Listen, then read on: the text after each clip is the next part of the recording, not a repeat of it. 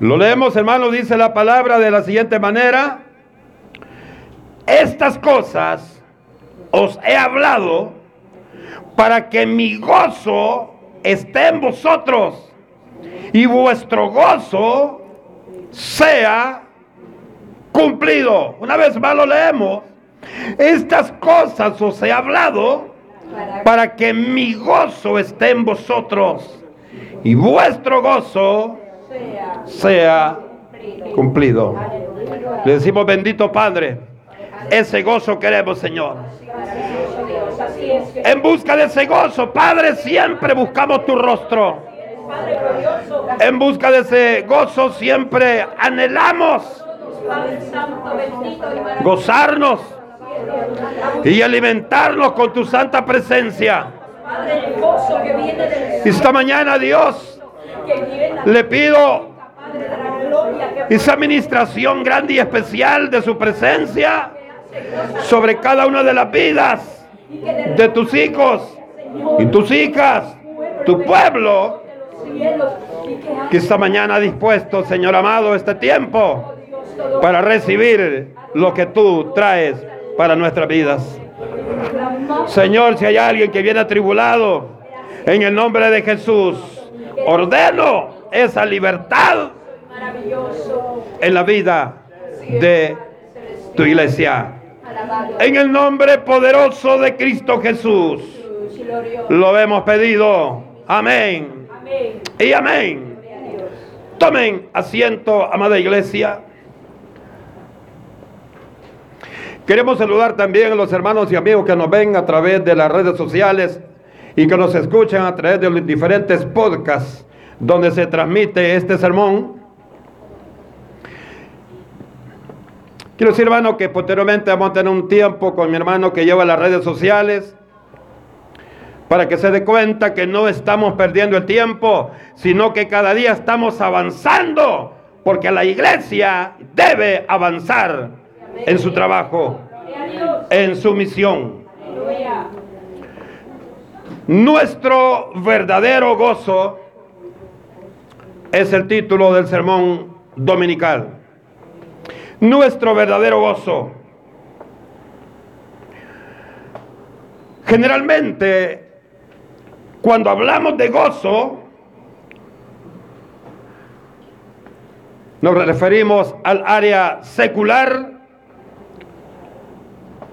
y se refiere específicamente a aquellos momentos efímeros o pasajeros, temporales, que llegan al corazón del hombre y que generalmente, oiga, generalmente en esos momentos no forma parte de ellos el Señor Jesús.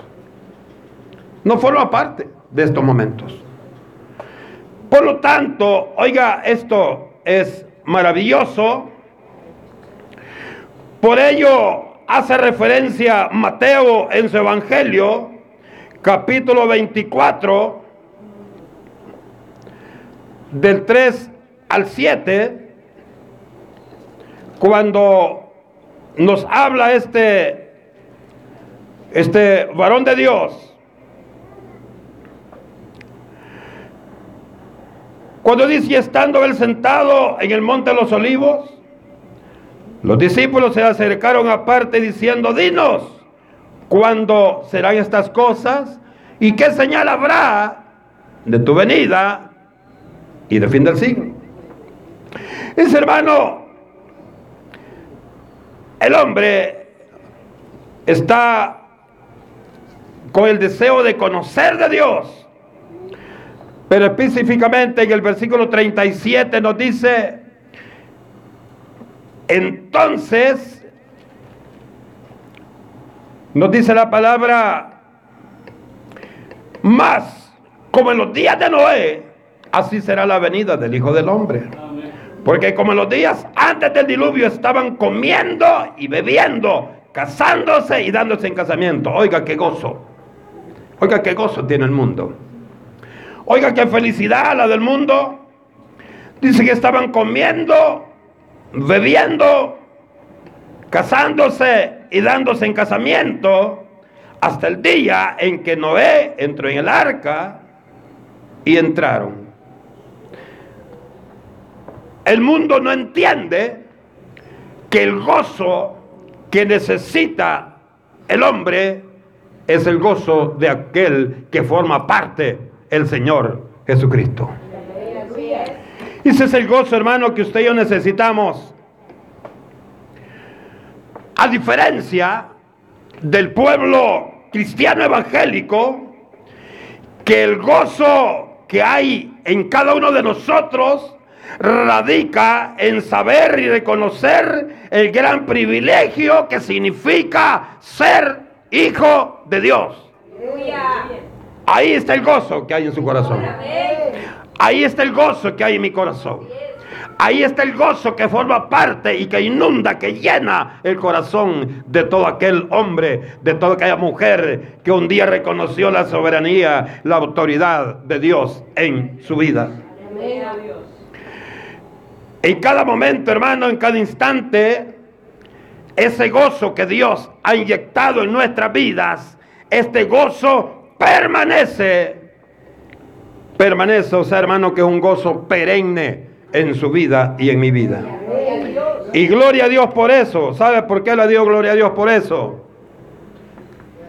Porque si algunos van a empujones todavía, si no fuera así, muchos estuvieran ya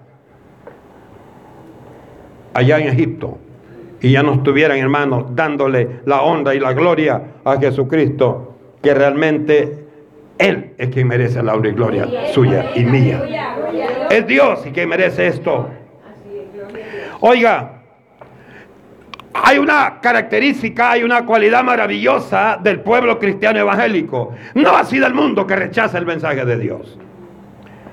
Pero el, pueblo cristiano evangélico, y hago énfasis, evangélico, porque ahora todos se llaman cristianos. Todos, hasta el brujo, dice que es cristiano. La bruja dice que es cristiano. El homosexual dice que es cristiano. La lesbiana dice que es cristiana. Y gloria a Dios si acepta a Jesús, es cristiano. Pero realmente muchos, muchos de estos son cristianos de boca, pero no de corazón. Y aunque esto, hermano, quizá no le guste a muchos, también en la iglesia del Señor hay muchos cristianos de boca porque su vida es un desastre, hablando espiritualmente. Oiga esto. Por lo tanto, mi hermano, es importante que estemos tomados de Dios, que mantengamos ese gozo de Dios. ¿Para qué? Para que cuando vengan esos momentos difíciles, amado hermano, esos momentos duros, tarde o temprano tocarán. Pero también, así como llegarán, así también estará el Espíritu de Dios respaldando, fortaleciendo y dándonos la autoridad para poder reprenderlos en el nombre de aquel que sí puede. Ahora hay algo importante, mi hermano, para que sus labios y mis labios podamos declarar, podamos reprender al enemigo, tenemos que vivir para el Señor. Porque la Biblia registra unos por ahí, los hijos de Seba, que ellos dijeron, no, si la cuestión está fácil, la, cuestión es calmada. Solo vamos a mencionar al Dios que predica Pablo y los demonios se van a ir. No, hermano. El enemigo sabe cuando no somos sinceros con Dios. El enemigo sabe cuando tú y yo no somos sinceros con nuestra propia vida. Si decir yo amo a Dios, hermano, es fácil. Hasta aquella viejita rezadora que no puede leer, dice lo mismo. Y por eso es que está engañada, porque no puede leer la palabra. Pero usted y yo podemos leer la palabra. Y muchas veces estamos peor que esos viejitos. Pero ya lo hacemos consciente. Consciente. Y sabe que hay algo importante, mi hermano, mi hermana. Y ustedes que nos ven a través de las redes sociales también. Dios tiene un una paga, Dios tiene una recompensa, Dios tiene un dictamen, Dios tiene un premio, un galardón para todos. Para aquel que no quiere esforzarse en el Señor tendrá su galardón. No se preocupe. Para aquel que se esfuerza, alégrese más porque tendrá un galardón. Para aquel que no quiere esforzarse y que ve el Evangelio como algo religioso, también tendrá su recompensa. Y quiero decirle esta mañana que no se nos olvide, mi hermano amado, que la recompensa que viene de Dios es eterna.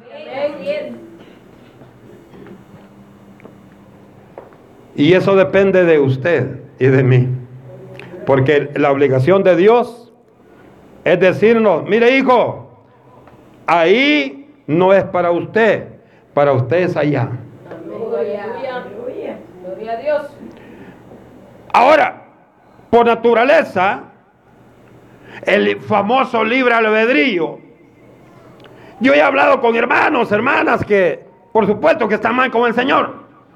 Y me dicen, no, es que de mí depende. Pues sí, está bien, de usted depende. El problema es que de usted depende también la respuesta o el final que va a recibir de parte de Dios. Pero hay muchos hermanos, hay muchos que todavía siguen creyendo, hermanos, y lo que vale es la intención. Son aquellos que decían en el mundo, lo importante es participar, hermano, no ganar. Si usted cree que lo importante es participar con el pueblo de Dios, le digo esta mañana, necesita convertirse al Señor. En el Evangelio no es, hermano, de competir, Aquí, hermano, es de esforzarse, es de pedirle a Dios que nos dé la fuerza para poder seguir. Yo creo que lo que estamos acá, ninguno de nosotros queremos quedarnos a medio camino. Ninguno de nosotros hemos pensado quedarnos a media jornada, sino que nuestro propósito es llegar y recibir de Dios todo lo que Él tiene prometido para la iglesia del Señor. Ese gozo que Dios ha puesto en nosotros debe ser permanente, permanente, permanente en nuestras vidas. Porque solamente así, hermano, vamos a agradar a Dios. Solamente así vamos a agradar a Dios. De nada sirve, hermano, que comencemos la carrera y que vayamos adelante primero los primeros años y después nos vamos quedando. Después nos vamos quedando. Y hablo también para los ministros. Comienzan bien, después se van quedando. Y a última hora, usted y yo sabemos cuando algo que estamos haciendo no está bien. Sabemos bien que no está bien. Ahora, pero es que Dios perdona, dice. Sí, Dios perdona. Dios perdona, pero cuando lo que usted y yo hacemos trae dolo, es otra la realidad ante los ojos de Dios. El gozo, el gozo hermano, es algo que necesitamos. Usted y yo necesitamos tener el gozo de Dios. Usted y yo tenemos necesidad urgentemente de que haya gozo en nuestro corazón. Pero quiero decirle que el gozo que usted y yo necesitamos no viene de este mundo.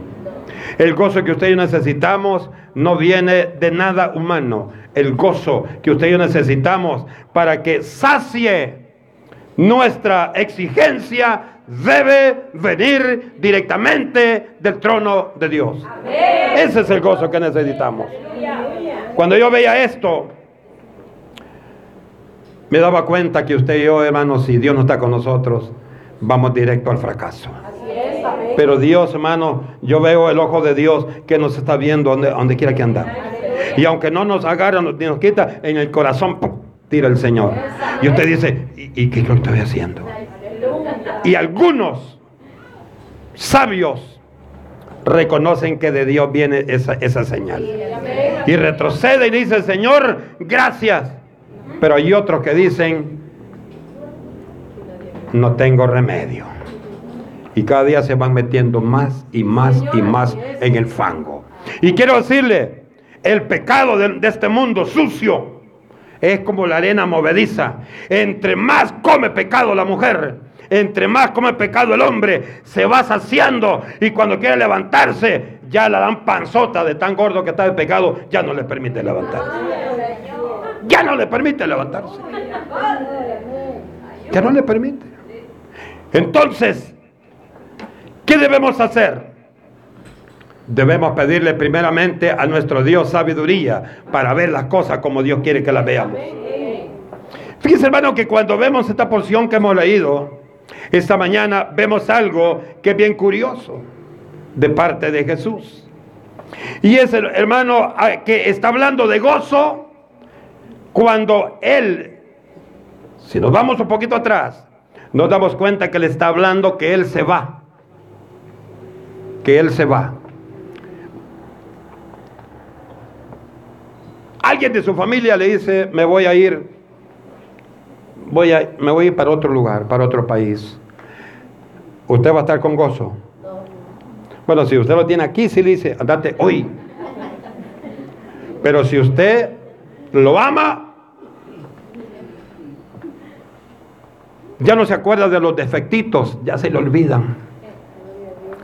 Y cada día que amanece, usted está más dolido en su corazón que ya llegue el momento que este pájaro va a volar. Oiga. Ahora, ¿cómo se sentía el pueblo? ¿Cómo se sentían estos hombres cuando el Señor les dijo, me voy? Estaban tristes. Y el Señor hablándoles de gozo. Oiga, qué tremendo esto. Ahora, ¿es lógico que el Señor les hablaba de gozo? Sí. Porque les dijo él, es necesario que yo me vaya. Así es. Para que después ustedes estén conmigo. Así en, el mundo le dice el, el esposo o la esposa, me la voy yo para Estados Unidos, después te mando traer. Ah, pues sí, andáteles. Sí me mandas a traer. El problema es que cuando están allá se los olvidó. Pero ese es otro trato, vean.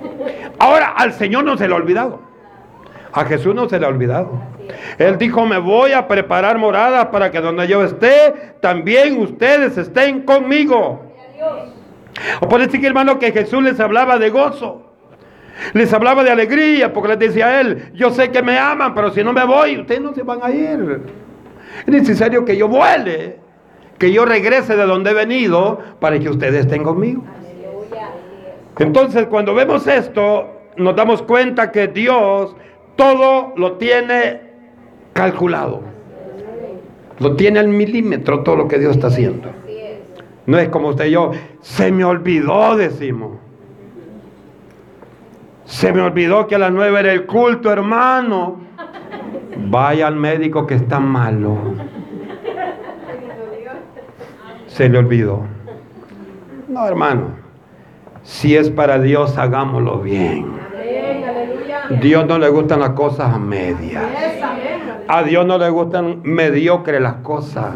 A Dios le gusta que usted y yo hagamos las cosas desde el punto de vista correcto. Porque Dios es correcto. Dios es perfecto. No busque perfectos aquí en la iglesia, porque no hay. Ni busque perfectos los que nos ven en las redes, porque muchos de estos ni se congregan. Solo a través de las redes le digo esto porque yo conocí a alguien que le digo, usted es cristiano, por la gloria de Dios. ¿Dónde se congrega? No, yo nunca me he congregado. Usted no es nada, le dije. Usted no es nada. ¿Y por qué me dice eso? Porque para que usted sea hijo de Dios tiene que aceptar a Jesús. Y tiene que hacerlo, que haya testigos. Si usted acepta, usted solito va a seguir siendo el mismo sinvergüenza. Porque no hay testigos. Pero tenemos que hacerlo, hermano, ante los ojos de testigos para que usted de alguna manera esté sujeto. El gozo en el corazón de todo cristiano debe estar fundamentado en la persona de Jesucristo. No puede haber otro. No puede haber otro, solo Jesucristo. Por lo tanto, mi hermano, mi hermana, en los momentos tristes, En los momentos sombríos, en los momentos de tribulación, el gozo deberá estar en nuestro corazón si es Jesús el que nos guía. Oiga, qué interesante esto. Por eso allá en Filipenses 4:4 dice el Señor, regocijaos. Hijos, alégrense. Y dice dos veces, regocijaos, regocijaos. Por si no lo oyó la primera vez, dice el Señor, se lo repito, regocíjense, hombre. Regocíjense. No estén con la cara de limón, como hizo una alabanza. Regocíjense, hermano. Lo que pasa es lo que usted está diciendo, a mí me cae todo, entonces camine bien, pues. Ah. Si al bolo no le gusta que le digan que es borracho y que está arruinado y que solo está esperando morirse para irse para el infierno, deje de tomar, pues. Si el hombre no quiere ser confrontado con el mensaje de la palabra, dele la gloria a Dios y busca a Jesucristo. Hasta este día yo no he visto mujer que siga a Dios y que esté fracasada. No he visto hombre que siga a Dios y que esté fracasado. El problema es cuando sentimos, hermano, que llega la tribulación, lo primero que hacemos es retroceder. Entonces culpable no es Dios de su fracaso, ni de mi fracaso. Somos nosotros mismos, los descuidados, los arruinados, que no le damos el espacio al Señor. Si nos pasa cualquier cosa, lo primero que hacemos, ¿sabe qué es? Le cerramos la puerta de nuestro corazón al Señor. ¿Cómo es que usted quiere tener gozo? ¿Cómo es que usted quiere tener alegría? ¿Cómo es que usted quiere sentirse con mucho, con mucho propósito en la vida del Señor? Si lo primero que hace es cerrarle la entrada al Señor. No, hermano, hay que abrir más y decirle, Señor, inundame con tu presencia. Ministra mi vida hoy que me siento atribulado, hoy que me siento atribulada. Lo importante es gozarnos. Primera carta de Pablo a los tesalonicenses, capítulo 5. Oiga lo que dice, versículo 16. Estén siempre gozosos. ¿De qué sirve que yo aquí desde el púlpito les diga, hermano, esté siempre gozoso? Y terminó el culto y me va a ver en la esquina. ¿Y qué le pasa, hermano? No, hermano, que no hay yo que hacer. Entonces mejor bájeme de aquí, por favor. Dice la Biblia, predicador, predicate a ti mismo. No podemos hablar aquí las cosas si no somos hacedores de la palabra de Dios. Le hablo español para que me entienda. Por ello, hermano, oiga, los hijos de Dios hacemos de nuestra compañía el gozo que viene de Dios. Porque solamente así usted y yo tendremos completa certeza de que la fortaleza que nos motiva no es la vitamina que está tomando, es la voluntad y la gracia de Dios. Y si es la vitamina, gloria a Dios, ya son dos, pero la superior es la que viene de arriba. Aquella vitamina es maravillosa. Por tanto, mis amados hermanos, tú y yo necesitamos vivir la plenitud del gozo. Allá primera Pedro 1.8. Dice Pedro, lo que, lo que cantamos en alabanza seguido aquí, aunque no lo vemos, pero lo sentimos. Aunque no lo vemos, pero lo sentimos. ¿Y sabe por qué lo sentimos? Porque Dios es real. ¿Sabe por qué usted siente la presencia? Yo no sé si aquí los que estamos, los santos que estamos esta mañana, habrá alguno desdichado que nunca sentido la presencia de Dios. Le digo desdichado porque sería lamentable que usted diga, yo nunca he sentido la presencia de Dios, hermano. Ganas de... Porque ¿cómo que usted no va a sentir la presencia de Dios, mi hermano? Creo que aquí todos, todos hermanos sentimos la presencia de Dios. ¿Por qué? Porque Dios es fiel a su palabra. Y Dios nos ha dicho que Él siempre estará con usted y conmigo. Siempre donde esté reunida la iglesia, ahí estará el Señor. A mí no me gusta que el texto dice donde estén reunidos dos o tres, porque hacen los pastores más haraganes. ¿Y cuántos hay? Cinco. Ya nos pasamos de la cuenta. El Señor dice dos o tres. Muy cómodos. Por favor, vea la interpretación. Hágale una buena exégesis, una buena hermenéutica a esa porción.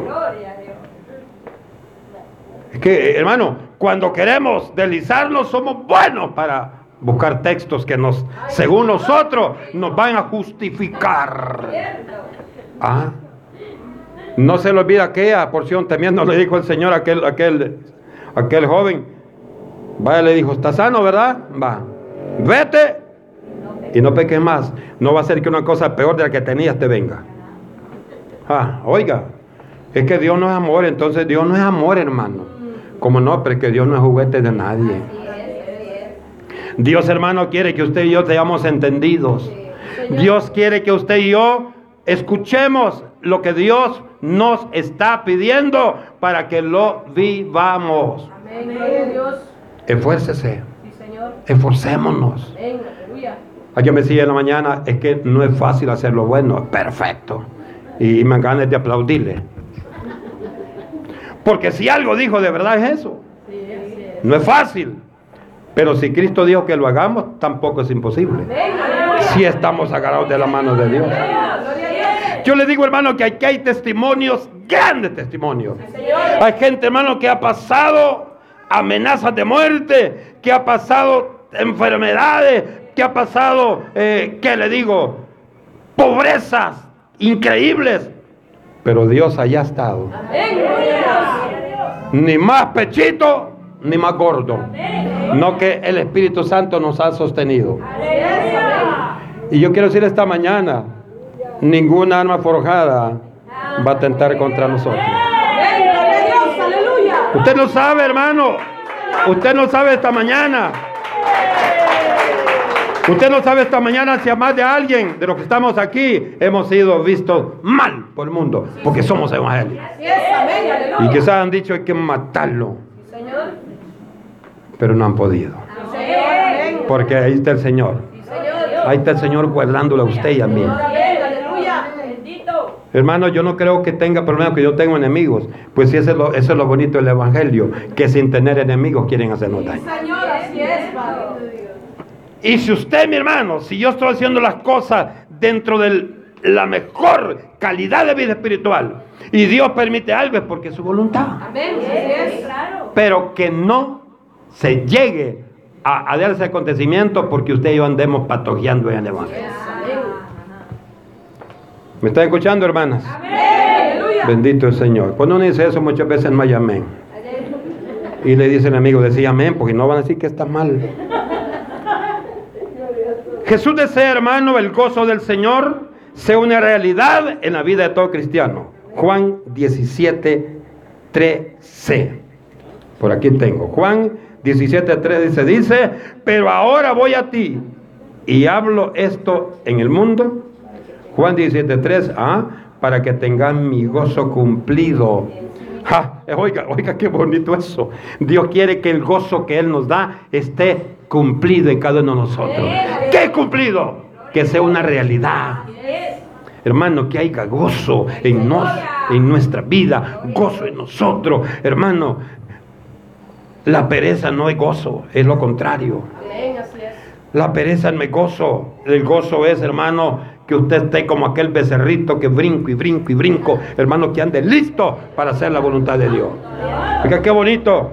Es necesario, hermano, que ese gozo sea en usted y en mí, que esté hoy, esté mañana, esté pasado mañana, llegue el otro domingo con el mismo gozo. Eso, ese es el gozo de Dios. Hermano, es que a mí me da gozo solo el 15 y el 30 porque me pagan. No, hermano. Claro, gócese. Gócese. Si eso es normal, pero ese gozo es de la carne. Pero estamos hablando de gozo espiritual. Un gozo espiritual. Para, hermano, para que ese gozo crezca en medio de las pruebas y tribulaciones, es muy, es, oiga esto, tenemos que estar agarrados de Dios. Santiago 1.2, Santiago 1.2, me gustaba anoche que leí esta porción y digo, Santiaguito, está bien ahí. ¿Por qué? Bueno, si es, es, un siervo de Dios, como que no va, no va a hablar bien, vea. Santiago, hermano, nos dice 1, 2. Si usted lo halló, léalo. Y si no lo ha hallado, espere que yo lo leo. Dice, hermano, hermanos míos, dice Santiago, hermanos míos, tened por sumo gozo cuando os halléis en diversas pruebas. Hermano, a saber qué le pasaba a Santiago, quizás no entendía esto. Lo que no entendemos somos nosotros. Lo que dice Santiago es, si tú crees que Dios, el Dios que le sirve, el Dios que alaba, el Dios que adora, tiene poder, que vengan los momentos difíciles, pero tú agarrado de Dios vas a tener gozo. No vas a perder el gozo, porque el gozo del Señor es la fortaleza de todo cristiano. Aleluya, Dios, este siervo sí, este es mi amigo. Porque su amigo y mi amigo real, te aquel que le da buenos consejos, hermano. Para aquel que no le da buenos consejos, ese perverso no es su amigo. Hermano, tenemos 15 años congregando en una misma iglesia, pero ni una cristiano. Porque el consejo, el consejo bueno, ese que viene iluminado con el respaldo de Dios. Cuando vemos estas verdades, nos damos cuenta, mis hermanos, qué importante es haber conocido a Jesucristo. ¿Por qué le digo esto? Porque no hubiésemos conocido, no hubiésemos, hermano, eh, experimentado ese gozo de Dios si no hubiésemos llegado a los pies de Cristo. Jesucristo es mi fortaleza por haber recibido, hermano, ese conocimiento de arriba, ese conocimiento divino, es que usted y yo somos fuertes, somos robustos. Le cuento una pequeña anécdota. Ayer nos veíamos con un hermano. Bueno, y nos tomamos un café. Después llegó una hermana de otra iglesia, yo no, ya no la conocía, ahí tuve el, el placer de conocerla. Y el hermano le dice, hermana, venga. Pero sí, ¿verdad? Quiero que conozca la roca. La hermana se me queda. ¿Usted es boxeador? Me dice. No, le digo. No, como lo veo bien robusto. No, le digo. No, soy el pastor de Misión Cristiana La Roca. Ah, Dios lo bendiga. Ahora sí entiendo. Oiga, muchas veces nos vamos a la, agarramos las cosas así directamente. Y muchas veces eso nos afecta en nuestra vida espiritual. Muchas veces cuando agarramos las cosas y no las analizamos, nos va mal. Quiero decir esta mañana y quiero que no olvide lo que le voy a decir. El Dios que usted y yo le servimos, Él se agrada. Pero se agrada cuando usted y yo hacemos, nos esforzamos por hacer las cosas ante sus ojos las cosas que están bien, no a nuestro juicio, sino ante los lineamientos que Él nos ha dejado. Donde hay gozo del pueblo de Dios, es, ¿sabe por qué hay gozo donde está el pueblo de Dios? Porque hay presencia de Dios. Si no hay presencia de Dios, hermano, mentira. Mentira. Si hay presencia de Dios es porque hay pueblo de Dios. Y hermano, cuando veía esto, pensaba y hay muchas, muchos momentos de alegría, de gozo en el pueblo de Dios, pero no todos son agradables a los ojos de Dios. Y venía a mi mente, hermano, el caso de Nehemías. Cuando Nehemías, hermano, cumplió la orden y terminó los muros y terminó también la plaza de la ciudad. Terminó Jerusalén. Viene el hermano y le entrega todo lo que había hecho, se le entrega al dueño, a Dios.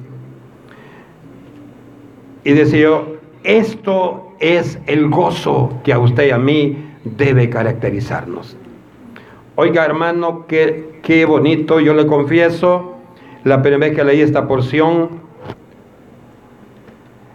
se derramaron las lágrimas y dije, Señor, es que este es el pueblo que está agradecido. 8.1 de Nehemías dice, venido el mes séptimo, los hijos de Israel estaban en sus ciudades y se juntó todo el pueblo como un solo hombre en la plaza de esta, delante de la puerta de las aguas, y dijeron a Esdras, el escriba, que trajese el libro de la ley de Moisés, la cual Jehová había dado a Israel.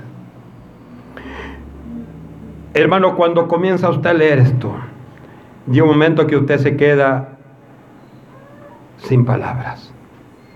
Dice hermano que todos estaban como una persona. 9, 1 al 5 dice, y el día 24 del mismo mes se reunieron los hijos de Israel en ayuno y con silicio y tierra sobre sí. Esto significa humillados ante Dios. Y ya se había apartado, dice la descendencia de Israel, de todos los extranjeros, y estando en pie confesaron sus pecados y las iniquidades de sus padres. Y puesto de pie en su lugar, leyeron el libro de la ley de Jehová su Dios. La cuarta parte del día y la cuarta parte confesaron sus pecados y adoraron a Jehová su Dios. Luego levantaron sobre la grada de los levitas Jesúa, Vani, Cadmiel, Sabanías, Bune, Servías, Vani y Kenmani y clamaron en voz alta a Jehová su Dios. Hermano, entregaron aquello. Todo el pueblo estaba como una sola persona. Todos hermanos estaban dándole la gloria a Dios. La gloria a Dios. Dice el 8.8. Y leían en el libro de la ley de Dios claramente y ponían el sentido. De modo que entendiesen la lectura. Y comienza Dios, hermano, a hablarles. Y dice que estuvo atento estuvo atento con todo lo que Dios le traía. Y dice que terminaron todos llorando, cantando alabanzas y exaltando el nombre de Dios. Dije yo, aquí había gozo real del pueblo de Dios. Aquí había gozo real del pueblo de Dios. Pero me fui un poco más atrás y me fui a aquel momento, mi amado hermano, cuando Salomón terminó el, el templo y lo entregó a su Señor. Qué gozo, hermano. Un gozo increíble. 7.1 del libro de Segunda de Crónicas. Oiga cómo dice, cuando Salomón acabó de orar, descendió fuego de los cielos y consumió el holocausto y las víctimas y la gloria de Jehová llenó la casa. Y no podían entrar los sacerdotes en la casa de Jehová porque la gloria de Jehová había llenado la casa de Jehová. Uh, presencia de Dios tremenda, hermano. Y sabe, dice hermano que Salomón siguió haciendo esto, adorando y glorificando a Dios. Y dice en el versículo 4, oiga, esto es tremendo hermano. Entonces el rey y todo su pueblo sacrificaron víctimas delante de Jehová. Y ofreció el rey Salomón el sacrificio 22 mil bueyes y 120 mil ovejas. Y así dedicaron la casa de Dios. Oh. Mucho del pueblo de ahora ha perdido el amor y la visión a Dios. Digo mucho porque hay muchos que tienen, están en el primer amor. Hermano, 120 mil ovejas. Alguien puede decir, hermano, ¿y por qué no las vendieron? 22 mil bueyes. ¿Sabe qué sucede? ¿Sabe qué nos está enfocando la palabra? Que cuando usted y yo estamos llenos de gozo de Dios, no vemos lo que le vamos a dar a Dios.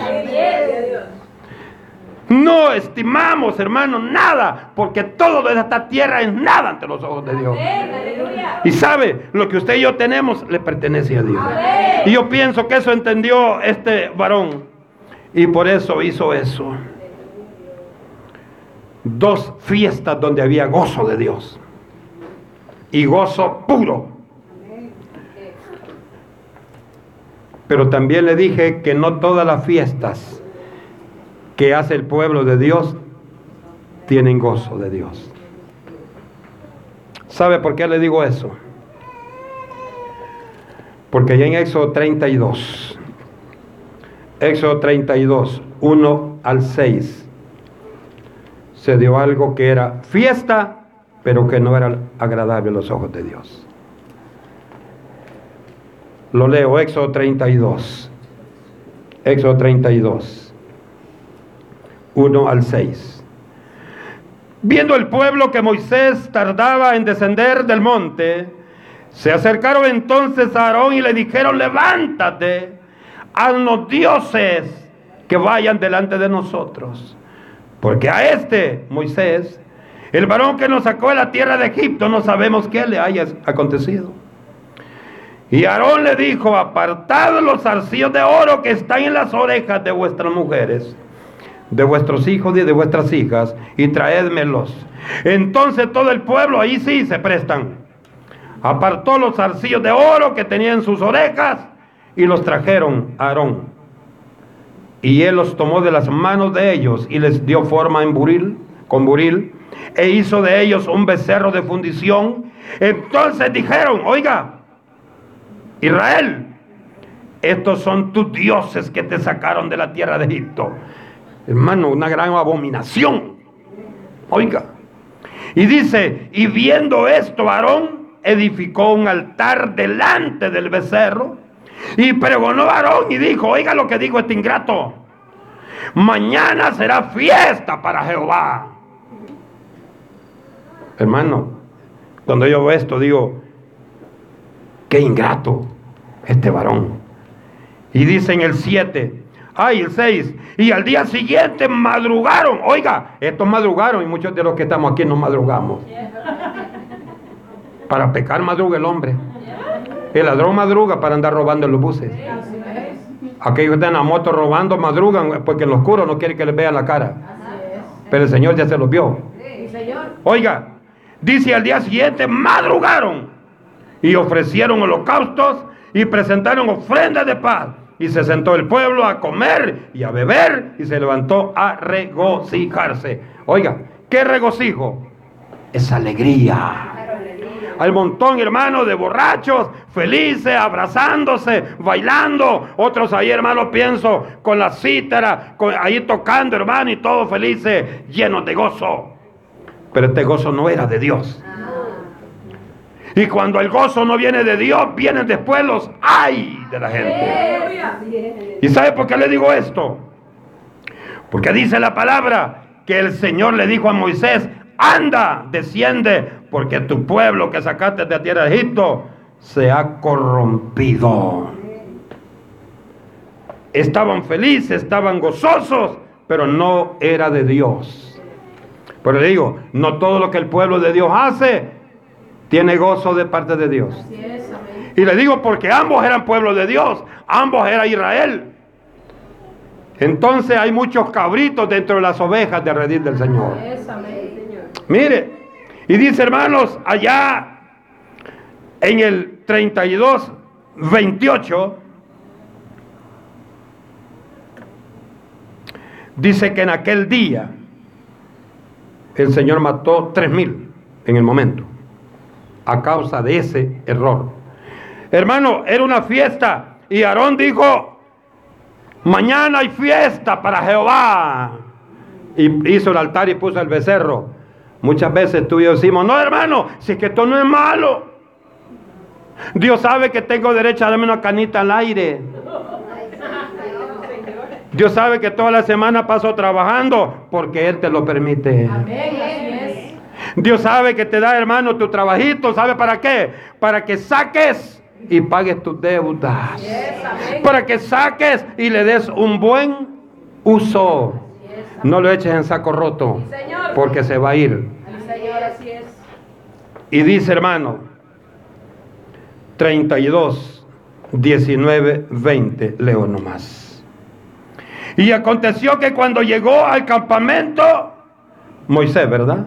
Y vio el becerro y las danzas, ardió la ira de Moisés y arrojó las tablas de sus manos y las quebró al pie del monte. Muchas veces el pueblo es el culpable que el pastor se muera de un shock de nervios. Muchas veces el pueblo es el culpable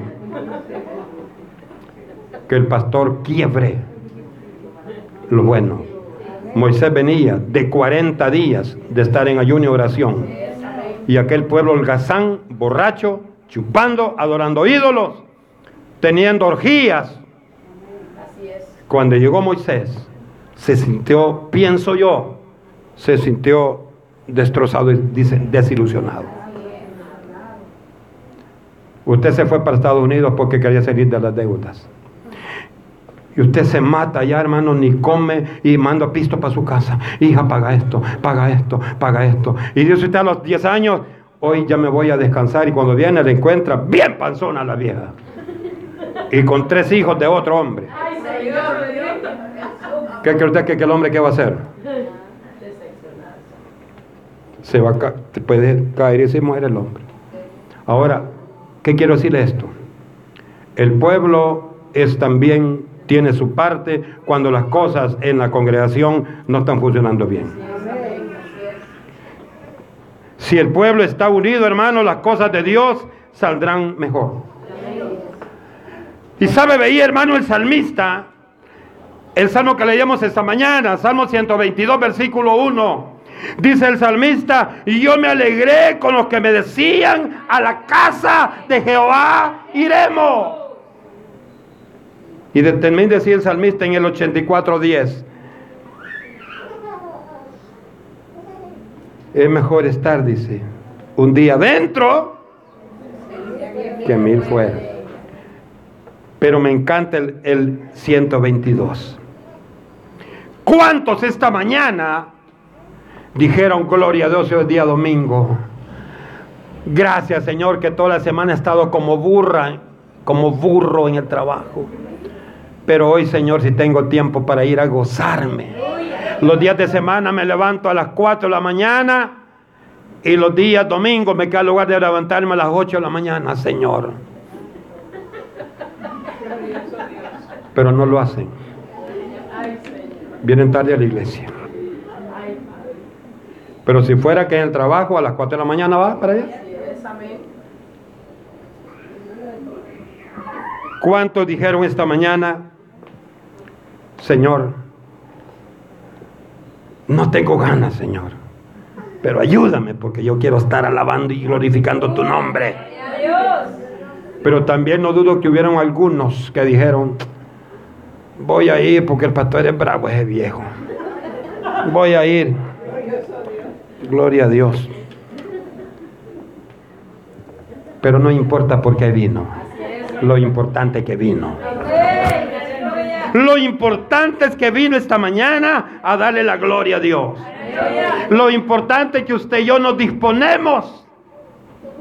Usted como ahí vive, hermano, pero puedo fingirme enfermo y estarme acostado en la televisión. En lo que usted está diciéndole gracias, Señor.